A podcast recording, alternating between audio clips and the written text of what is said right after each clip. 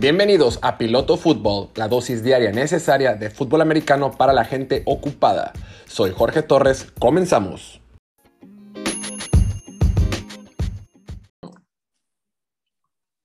Bienvenidos a esta edición de Piloto Fútbol, episodio número 112 de este su podcast favorito con sentido y de confianza de fútbol americano.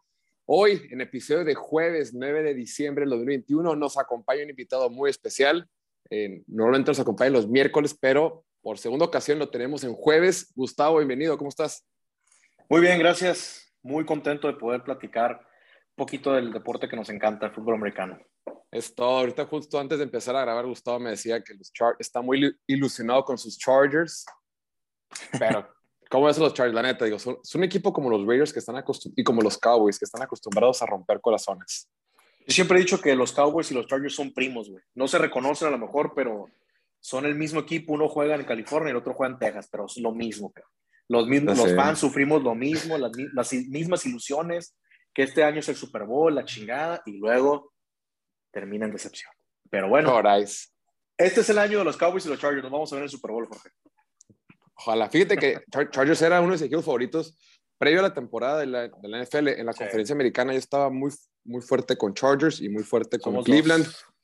Eh, parece, que Cleveland parece que Cleveland va abajo.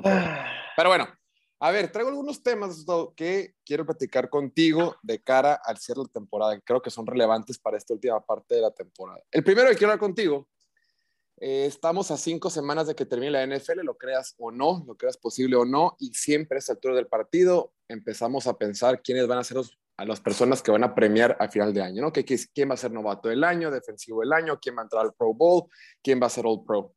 Y un jugador que este año va a ser Pro Bowl, All Pro, primer equipo, mejor jugador de todo, todo, todo, es el corredor fenómeno de los Colts de Indianapolis, Jonathan Taylor. Jonathan Taylor está teniendo una temporada de tal magnitud que hasta pinta para ser MVP del año, de toda la NFL esa temporada. Normalmente, el premio de MVP se lo damos, es un premio de quarterbacks. Desde el 2012 eh, que fue Adrian Peterson, que le dieron el corredor de Minnesota, le dieron este premio. Todos los demás años son corebacks y Kai siempre ha sido coreback.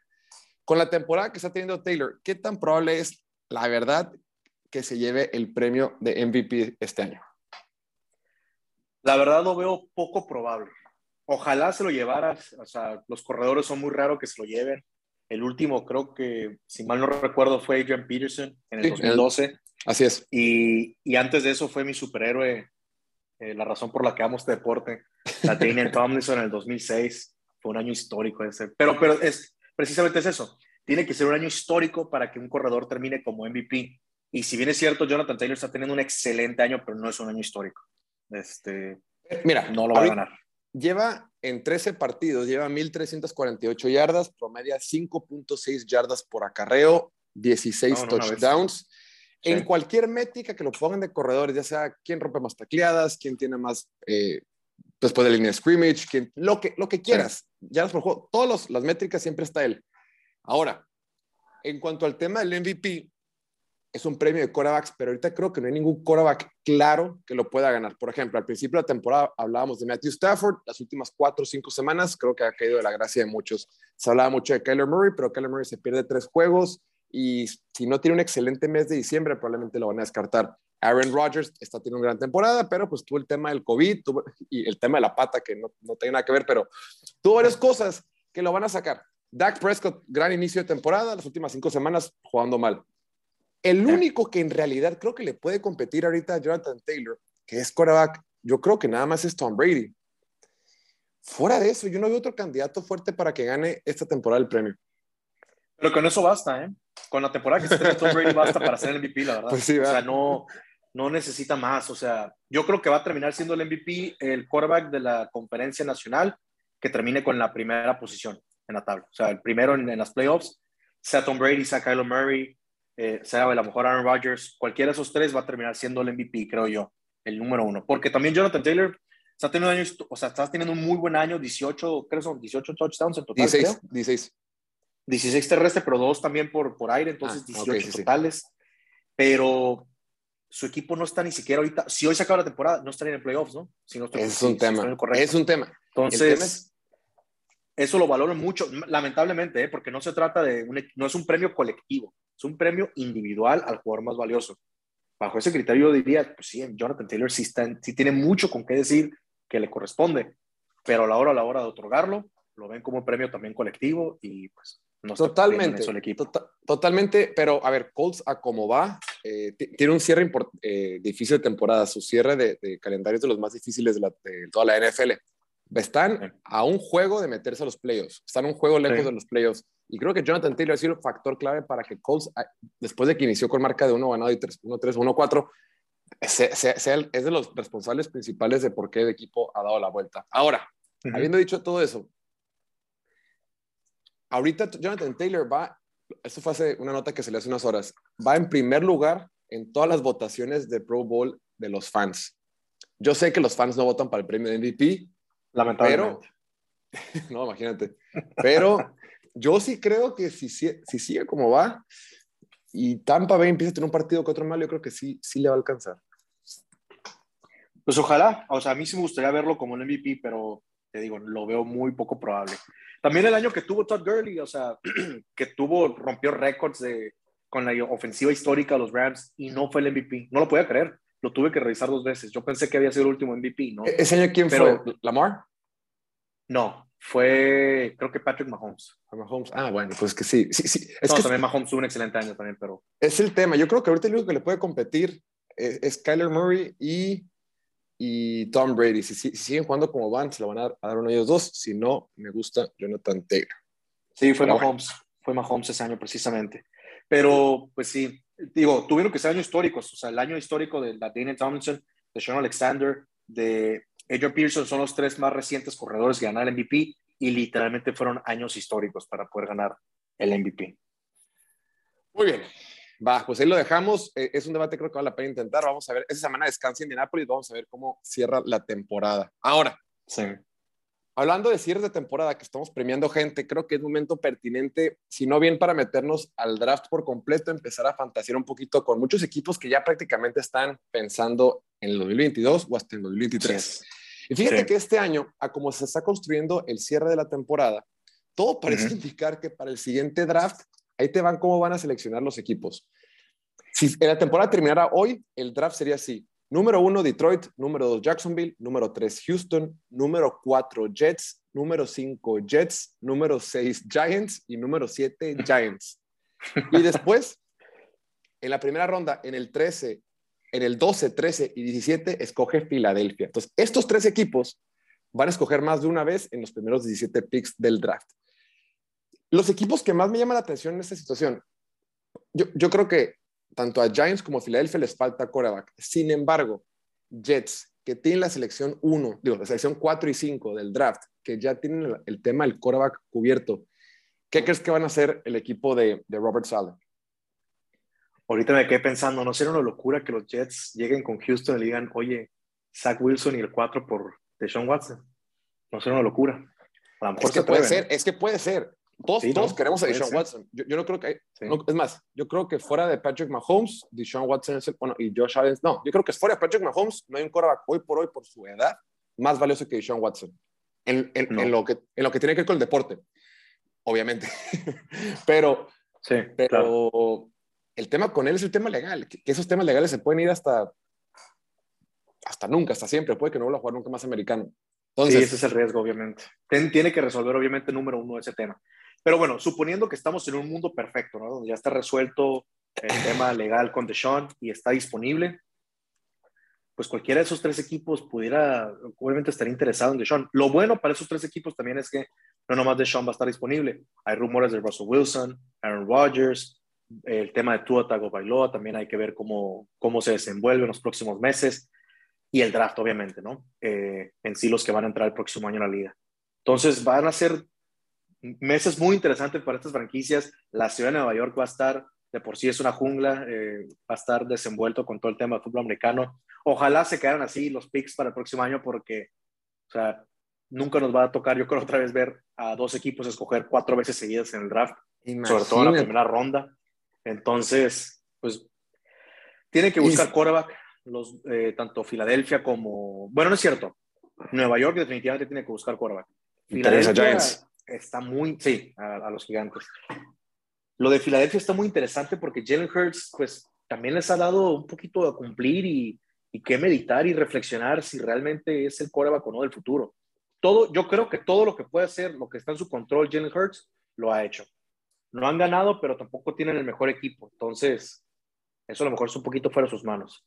Eh, qué difícil, qué difícil decisión ¿eh? para Javi Roseman. Mira, si es el tema de Filadelfia, tienes demasiado capital. O sea, tener tres selecciones en la primera ronda, todas debajo de los primeros 20, neta, puedes hacer lo que sea. O sea eres, eres el equipo más valioso durante la próxima primavera.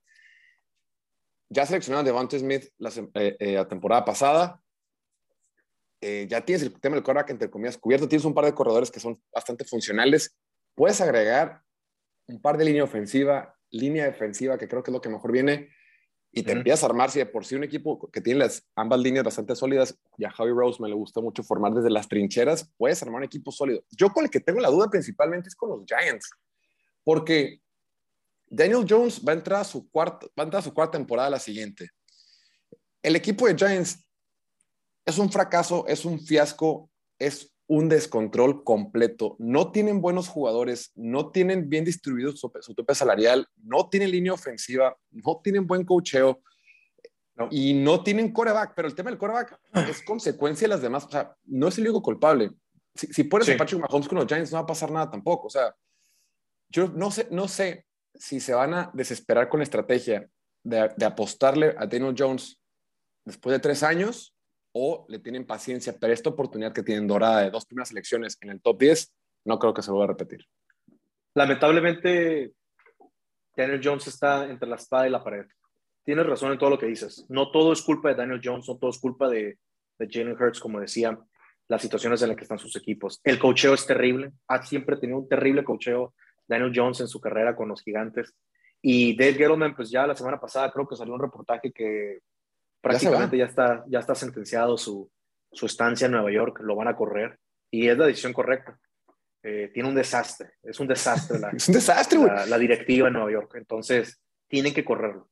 Entonces, pero creo que Nueva York también está en el mejor mundo posible de, si bien lo van a correr Dave Gettleman, también los dejó en la mejor posición posible. Mira, tienes con qué ir por Deshaun Watson, Russell Wilson o Aaron Rodgers. Y también tienes con qué respaldarte si no consigues ninguno de los tres. Entonces puedes quedarte con Daniel Jones y tratar de mejorar el equipo, sobre todo la línea ofensiva, y también mejorar los linebackers y, y, la línea defensiva. Entonces, porque si tienen receptores, tienen las posiciones ofensivas, tienen los receptores, tienen a Saquon Barkley que ya a estas alturas, a como lo veo, mejor metan, inventen una lesión, un tirón o algo y que ya no vuelva a jugar. O sea, ya no tiene caso de exponerlo a que se vuelva a lesionar o agravar, agravar cualquier lesión eh, eh, que esté sufriendo ahorita. También el tema de Evan Ingram, creo que ya está en el último año de su contrato, si no me equivoco, entonces eh, ahí no tiene nada que pensar, ha sido un fracaso el, el experimento. Entonces, mmm, tienen, pues, tienen, tienen las dos puertas ahí, tanto los juegos como el, reforzar el equipo. El tema es que hasta lo que se dice, lo que se ha visto hasta ahorita, es que todos los equipos que no tienen quarterbacks ahorita están metidos en un broncón, porque nomás hay dos sopas o te vas por lo que es Rodgers, Watson, Wilson, Russell Wilson nuevamente, o buscas en el draft, pero todo parece indicar que en el draft no va a haber nadie, que, no va a haber nadie con la calidad de los quarterbacks que salieron la, semana, la temporada pasada. Entonces, ni la antepasada. Ni la antepasada, exacto. Entonces, sí, mucho menos. Entonces, por ejemplo, Giants no tiene una temporada ganadora, solo tiene una temporada ganadora en los últimos nueve años. La bronca, la bronca en la que se metió Dino Jones lo rebasa. Si por sí es muy talentoso, todo el entorno es de la fregada y luego no tienes coach, pues está complicado. Pero bueno, va a ser bien interesante ese cierre de draft. Más para que nos acabe el tiempo, vamos a seguir con el siguiente tema que traigo. A ver, quiero que me expliques, Gustavo, ¿cómo es posible que después de haber perdido contra Dallas hace dos meses, el día de hoy los Patriots hayan ganado siete partidos consecutivos están en su semana de descanso a gusto y son el equipo número uno de la conferencia americana. ¿Qué está pasando? ¿En qué momento? Creo que tú y yo sabemos la respuesta, Jorge. Oye, pasas de los equipos más tristes de toda la NFL a un equipo que nomás, nomás no deja de ser mejor, Qué esperación, güey. Han sido dos décadas de dominio. De y lo que faltan. Y lo que falta. Este, así como nuestros papás nos hablaron en su momento Don Shula, así vamos a hablar con nuestros hijos de Bill Belichick. Es una cosa increíble que un entrenador se quede en el mismo lugar por 20 años, se retire porque ya estaba en silla de ruedas, literalmente, como Don Shula, que está en silla de ruedas en un bastón, en, en los, en, la, el emparrillado, coachando es increíble lo que, lo que ha logrado Bill Belichick. Ya no más queda reconocer la grandeza. Precisamente, pierden contra Dallas en tiempo extra con un gran juego de CeeDee Lamb. ¿Y qué pasa después de eso? Nada. Nadie pierde la cabeza, nadie se descontrola. Vamos a seguir jugando como han jugado toda su vida. Do your job, como dice Bill Belichick. Y ya. Después de esos siete hilos al triunfo, eh, perdón, siete triunfos al hilo, y terminan, eh, y terminan como el número uno en la posición en americana, con, una, con un triunfo contundente ante Búfalo en casa, con todos los elementos en contra, y lo logran. Simplemente encuentran la forma de cómo hacerlo. O sea, es increíble. Oye, mira, le pasaron, aplastaron a Jets. Contra Chargers fue un gran tiro, pero pues terminó ganando al último Patriots. Aplastaron a Carolina, aplastaron a Cleveland, le pasaron por encima a Atlanta, aplastaron, aplastaron a todos, a Tennessee. Y el último Patriots no lo aplastó, le ganó 14-10, pero lo hicieron burlándose de ellos. Tú como coordinador defensivo, tu primera, tu primera asignación antes de cada partido es, ¿sabes qué? Tengo que limitar, controlar el juego por tierra del equipo rival. Imagínate tú como head coach siendo Sean McDermott, Sean McDermott, que están corre y corre y corre todo el perro partido y no puede hacer nada. Oye, tenían 10, 11 personas en la línea. Tú sabes que van a correr. Todos que iban a correr y les corrían 3, 4, 4, 5. A la madre, ¿qué es? Es como, lo, lo escribí en una columna hace ratito que es como cuando tienes un hermano menor, lo agarras del brazo, le pegas en la frente y le dices, no te pegues, no te pegues. Burlándose, güey. Y les vale madre. Y, y, lo peor de todo es que Mac Jones está haciendo bueno y, y, y, le faltan otros 10 años y va a hacer lo mismo mientras Bill Belichick siga vivo, güey. Sí.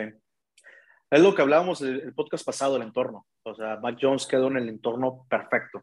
Cualquiera de los quarterbacks que hubieran sido, sea Trey Lance, sea Justin Fields, sea Zach Wilson, Trevor Lawrence, el que sea, que hubiera terminado en ese entorno en Nueva Inglaterra, estuviera teniendo el éxito que está teniendo ahorita Mac Jones. Tal vez hasta más con el talento físico que los otros poseen y que no tiene Mac Jones. Pero simplemente los equipos de Bill Belichick, y corrígeme si estoy equivocado, tienen una característica de una mentalidad y actitud física. No vas a ser más físico que estos equipos. No vas a, a, darles eh, en la boca, en el, hocico, no les, vas a, no les vas a poder correr el balón a voluntad como lo está haciendo Nueva Inglaterra y al contrario, ellos lo van a hacer cuantas veces sea necesario para ganarte el partido. Tienen simplemente un chip mental distinto a lo que vemos en otros equipos en la liga y eso nomás se puede reconocer en el trabajo de Bill Belichick. Simplemente los tienen preparados de, hasta de más para cualquier partido. Oye, sí, sí, y, y, digo como hermano, como hermano mayor a su hermanito, al último en la rueda de prensa, Sean McDermott dice, No, haciendo su berrinche, como que no, no, no estuvo tan, no, no, fue tan increíble lo de Belichick. Eh, ay, nosotros nos equivocamos, nosotros que sabe qué, nosotros cometimos errores en la ofensiva, también fallamos en la, en la roja. ¿eh? O sea, sí, pero también coachó mejor que tú, güey. O sea, sí, sí, fue mejor. eso sí. No fue una genialidad, pero el vato está tan ardido como que, hey, tampoco le eché tantas flores, güey, tampoco no es tan bueno. pero pues, güey, te tiene Lo que sí es frustrante para este juego en contexto, ya analizando el juego de, del lunes por la noche, es Búfalo, la defensiva, si bien es cierto, no pudo detener el juego terrestre, pero también todas las corridas, salvo dos o tres, fueron de tres yardas, una yarda, cuatro yardas. O sea, tampoco fue monumental, o sea, no fue como, como los titanes de Tennessee, Chris Johnson en el White, donde corrían y hacían cosas espectaculares. La ofensiva fue lo que decepcionó. Y por eso también en esa rueda de prensa que tú dices, eh, se dejó entender un poquito que el trabajo de Brian Dable está un poquito en riesgo, ¿eh? No nos sorprenda si otra si actúan otra vez así la ofensiva y hagan un cambio en la posición de coordinador como lo hizo Carolina el domingo pasado. No sé, me, dio risa, güey, como que ya, Pero sí, lo, lo, traen, lo, traen, de hijo, güey, no supo ni qué decir, como... Cuando por fin tenían toda la esperanza de ser contendientes al Super Bowl, cuando se pintaban a ser el número uno de la conferencia americana, Bill Belichick dijo, mm, mm, recuerda quién es tu papá, Búfalo. Estamos para quedarnos. Oye, por fin estás en la división sin Tom Brady y dices, ah, huevo, ya por fin nos, nos toca a nosotros, güey. Y llega este pelafustán de Mac Jones y, y, Bueno, ah, y luego está viendo un tweet que decía de que el día de hoy Patriots es número uno de la conferencia americana y Alabama es número uno del fútbol americano colegial nacional. Las cosas siempre toman, su, el agua siempre toma su nivel, no importa lo que pase. Sí. Algunas cosas nunca cambian. Es increíble. Oye, bueno. Y Tom Brady ganó el Super Bowl, este, o sea, es el campeón actual, entonces las cosas no cambian. A ver, en otros temas quiero ver contigo, antes, aprovechando que también tienen semana de bye. Hablando de la división este de la conferencia americana, hay un equipo que ha estado jugando bien, pero que nadie pela, y aquí le vamos a dar un poquito de cariño. Por, debido a que empezaron de la fregada, con lesiones de quarterback, con perdiendo partidos, perdiendo contra todo mundo, perdiendo contra Jacksonville. El equipo de Miami lleva cinco victorias al hilo. De esas cinco, Tua ha participado en cuatro. Tua ha promediado en esos cuatro partidos 226 yardas por juego, lleva cinco touchdowns, una sola intercepción, tiene un rating de pasador del de 105 y ha completado el 78% de sus pases. Actualmente Miami se encuentra a un partido y medio de la última posición de los playoffs. Esta defensiva en esta racha ganadora ha sido la segunda mejor defensiva de toda la NFL en métricas de eficiencia.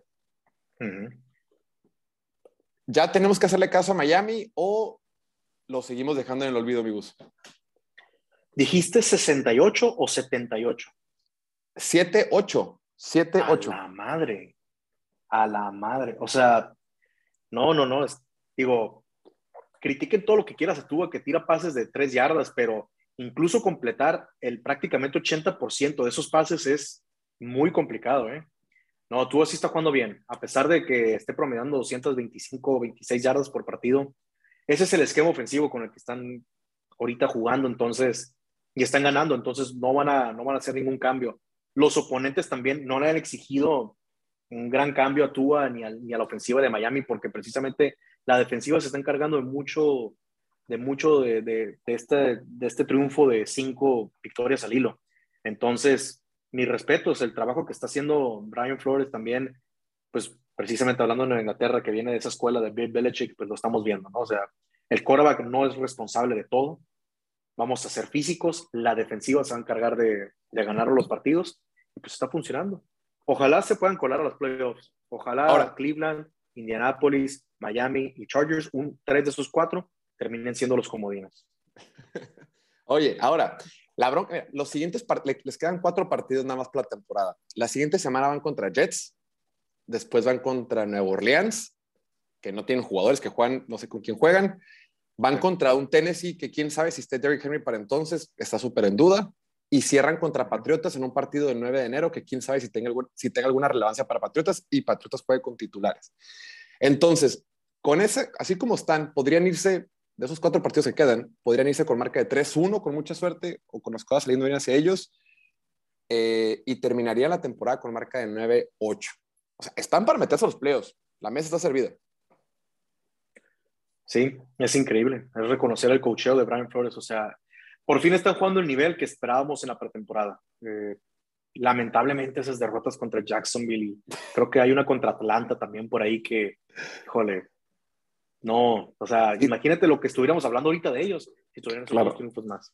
Ahora, de, eh, de, los partidos donde han tenido las victorias, son, permiten el 39.5% de presión en cada vez que, que tú lanzas un pase. Eso es el segundo peor de toda la liga. O sea, la línea ofensiva muchísimo, todavía es una bronca. Y por eso vemos mucho que Miami solo, corre, solo tiene un tipo de ofensiva. En la ofensiva solo corre RPOs que son esas jugadas donde tienes la opción de correr o pasar. Son jugadas muy estilo colegial, son de lecturas muy sencillas son, y, donde sueltas la bola muy rápido. Entonces eso le permite actuar rápido y juego corto a Miami. Le ha funcionado, le han ganado, claro, le han ganado equipos malos como Houston, los dos Nueva Yorks y Carolina, pero le ganaron a Baltimore. Entonces creo que hay, de qué hablar. Ahora, yo lo que estoy pensando, más allá de que Miami o, o puntualmente Tua, a ver, Tua en su primera temporada solo jugó nueve partidos y terminó con marca de 6-3. Ahora sí, pues todo el mundo lo criticaba. Ahorita, si cierra bien, más allá de que se metan a los playoffs o no, esto le puede servir mucho a Tua como para venderse el siguiente año, como para decir, oigan,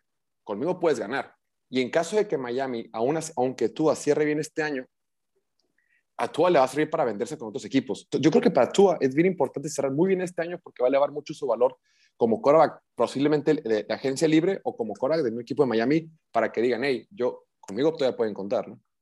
Claro, claro, y también esto le da mucha confianza a la, pues a la directiva de poder decir, oye, ¿sabes qué? Estamos desesperados por Deshaun, pero... Exacto, exacto. Por si tenemos con qué con, con Tua, ¿eh? Y con estas selecciones de, de primera ronda y todo, podemos armar un equipo básicamente de meterle la línea ofensiva. Le, un home los últimos picks de este draft. Javon Holland, Jalen Phillips y Jalen Waddle. O sea, no pudieron haber tenido tres mejores primeras selecciones de, draft. Ahora sí, inviertan en la línea ofensiva. Liam Eichenberg también me gusta de Notre Dame, fue una buena selección, es novato. La línea ofensiva es un desastre, pero él creo que se está viendo bien. Empezó como tackle izquierdo, luego lo movieron a tackle derecho, ahora está de guard. Entonces hay que fijarlo en una posición y dejarlo que se desarrolle.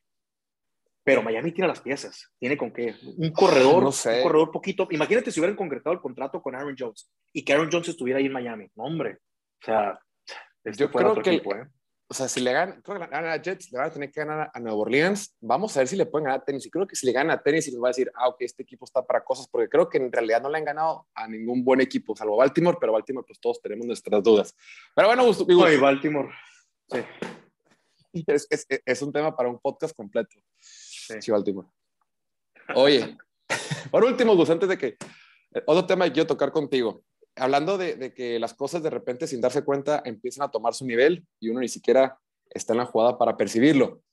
Me parece increíble, Gustavo, que después de que todo mundo ya había dado por muerto a los Chiefs, al equipo de Kansas City, decían que ya no es lo mismo años pasados, han ganado seis de los últimos siete partidos y ahorita son líderes de la división oeste de la conferencia americana. Sí. Kansas City ¿Le tenemos que tener miedo? ¿Nos tenemos que asustar con Patrick Mahomes? ¿O siguen sin alcanzar su nivel? Siguen sin alcanzar su nivel. No hay que tener miedo todavía. Esa es la verdad. La defensiva está jugando muy bien y han ganado por la defensiva. Hablemos cuando Patrick Mahomes y la ofensiva recupere su nivel. Eh, a lo mejor es difícil comentarlo, será tabú, déjalo susurro, pero Patrick Mahomes no está jugando tan bien, ¿eh? Patrick Mahomes está batallando muchísimo. Por, por producto también de la línea ofensiva, está permitiendo mucha presión. Andy, Andy Reid, creo que sigue aferrado a, que Mahomes va a resolver todo y no siguen sin establecer el juego terrestre. Clyde Edwards es una pieza complementaria casi, casi como de olvido. no sé, no veo, la verdad es que Chargers pudiera ganarle a Kansas, eh, Buffalo le pudiera ganar a Kansas, Baltimore. No, no, es, no, es un no es un contender todavía que tú digas indiscutible para la conferencia americana. O sea, no, Cleveland le pudiera ganar cualquiera, o sea, un domingo cualquiera. No es, no es la máquina que era en temporadas anteriores.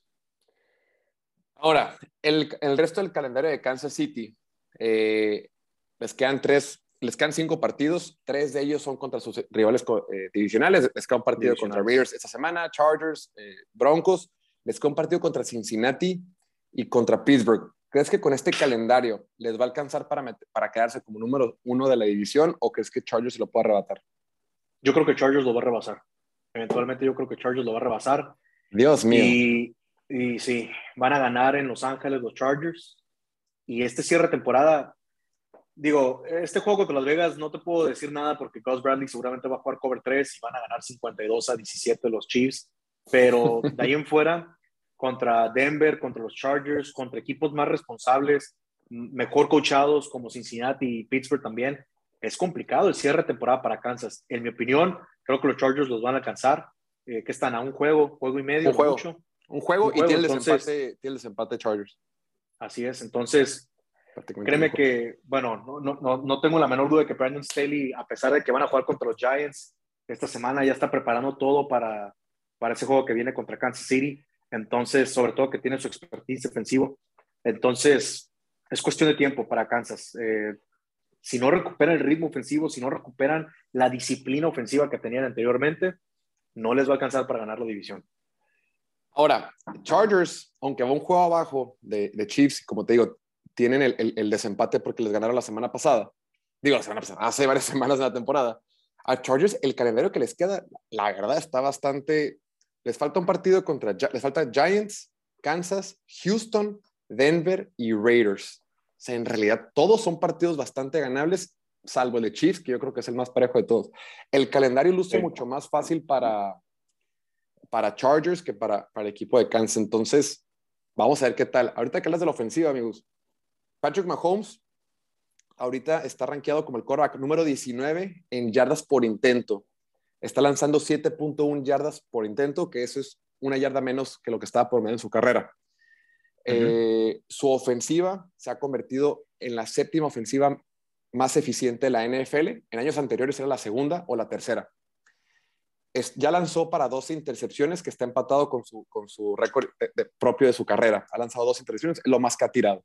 Claro, muchas intercepciones no han sido su culpa, sin embargo, pues así la NFL. Pero también muchas sí han sido su culpa por decisiones terribles, o sea, y se, y se ha salvado de otras, y, claro, usamos los números nada más. A lo que voy es que sí, numéricamente, hasta con estadísticas que miden eh, métricas este, de eficiencia, se ha disminuido. La ventaja para Kansas es que la defensiva con, con, con Spagnolo, de alguna manera, como que ya está mejorando. Eh, creo, creo que ya están tacleando un poquito mejor. Sí. Sin embargo, yo coincido, yo creo que todavía no es momento, no es momento de temerle lo suficiente a los Chiefs, pero el tema de la división creo que va a estar muy, muy peleado y creo que se va a terminar definiendo en la, en la semana 18 contra, digo, cada quien contra su respectivo rival, pero creo que va a estar entre Chargers y Kansas City. Yo también coincido que así va a terminar la temporada. Y siempre tiene esto Kansas, ¿no? O sea, todos los años cierra bien la defensiva. O sea, como que aprenden a taclear mágicamente, aprenden a cubrir sus zonas y terminan de manera fuerte. Pero si no puedes emparejar eso con la ofensiva, no les va a alcanzar para ganar los juegos. O sea, la defensiva de, Kansas puede mantenernos en los juegos, pero también los otros equipos que tienen en su calendario tienen buenas ofensivas que pueden ponerse el tú por tú y defensivas respetables que pueden, aunque sea contener un poco a Patrick Mahomes. Entonces, pues a ver qué pasa. Digo, va a estar complicado y muy entretenido el cierre de temporada para ambos equipos. Pero no, igual, si lo pones a Kansas contra Tampa, contra Green Bay, contra Los Ángeles, los Rams, si los pones contra Arizona, te puedo asegurar que ninguno de esos partidos Las Vegas los pondrá como favoritos. Ninguno. Entonces, pues bueno. Estoy de acuerdo, estoy de acuerdo. Sin embargo, queda el mes más importante de la temporada. El mes de diciembre es cómo se define qué equipos son los importantes. Ahorita los equipos que empiezan a ganar son los que toman relevancia en los playoffs y son los que terminan ganando los campeonatos. Pero bueno, Gustavo, hasta aquí la dejamos. Muchísimas gracias. Este, esto ha sido todo por hoy. Eh, muchas gracias por acompañarnos el día de hoy. Y olviden, como siempre, eh, suscribirse al canal de YouTube, seguirnos en Instagram, Twitter y TikTok, seguir a Gustavo en sus redes sociales, tanto en Instagram como Twitter. Mi Gus, algo que quieras agregar para esta semana 3. Ah, no me has dicho, semana 14. No me has dicho quién crees que va a ganar hoy por la noche. Hoy por la noche va a ganar Minnesota y va a cubrir. Bueno, no es cierto, pero no va a cubrir. Gana Minnesota, pero no cubre. Y el over está en 44. ¿Va a ser over o under? Over. Dudaste mucho. Muy bien.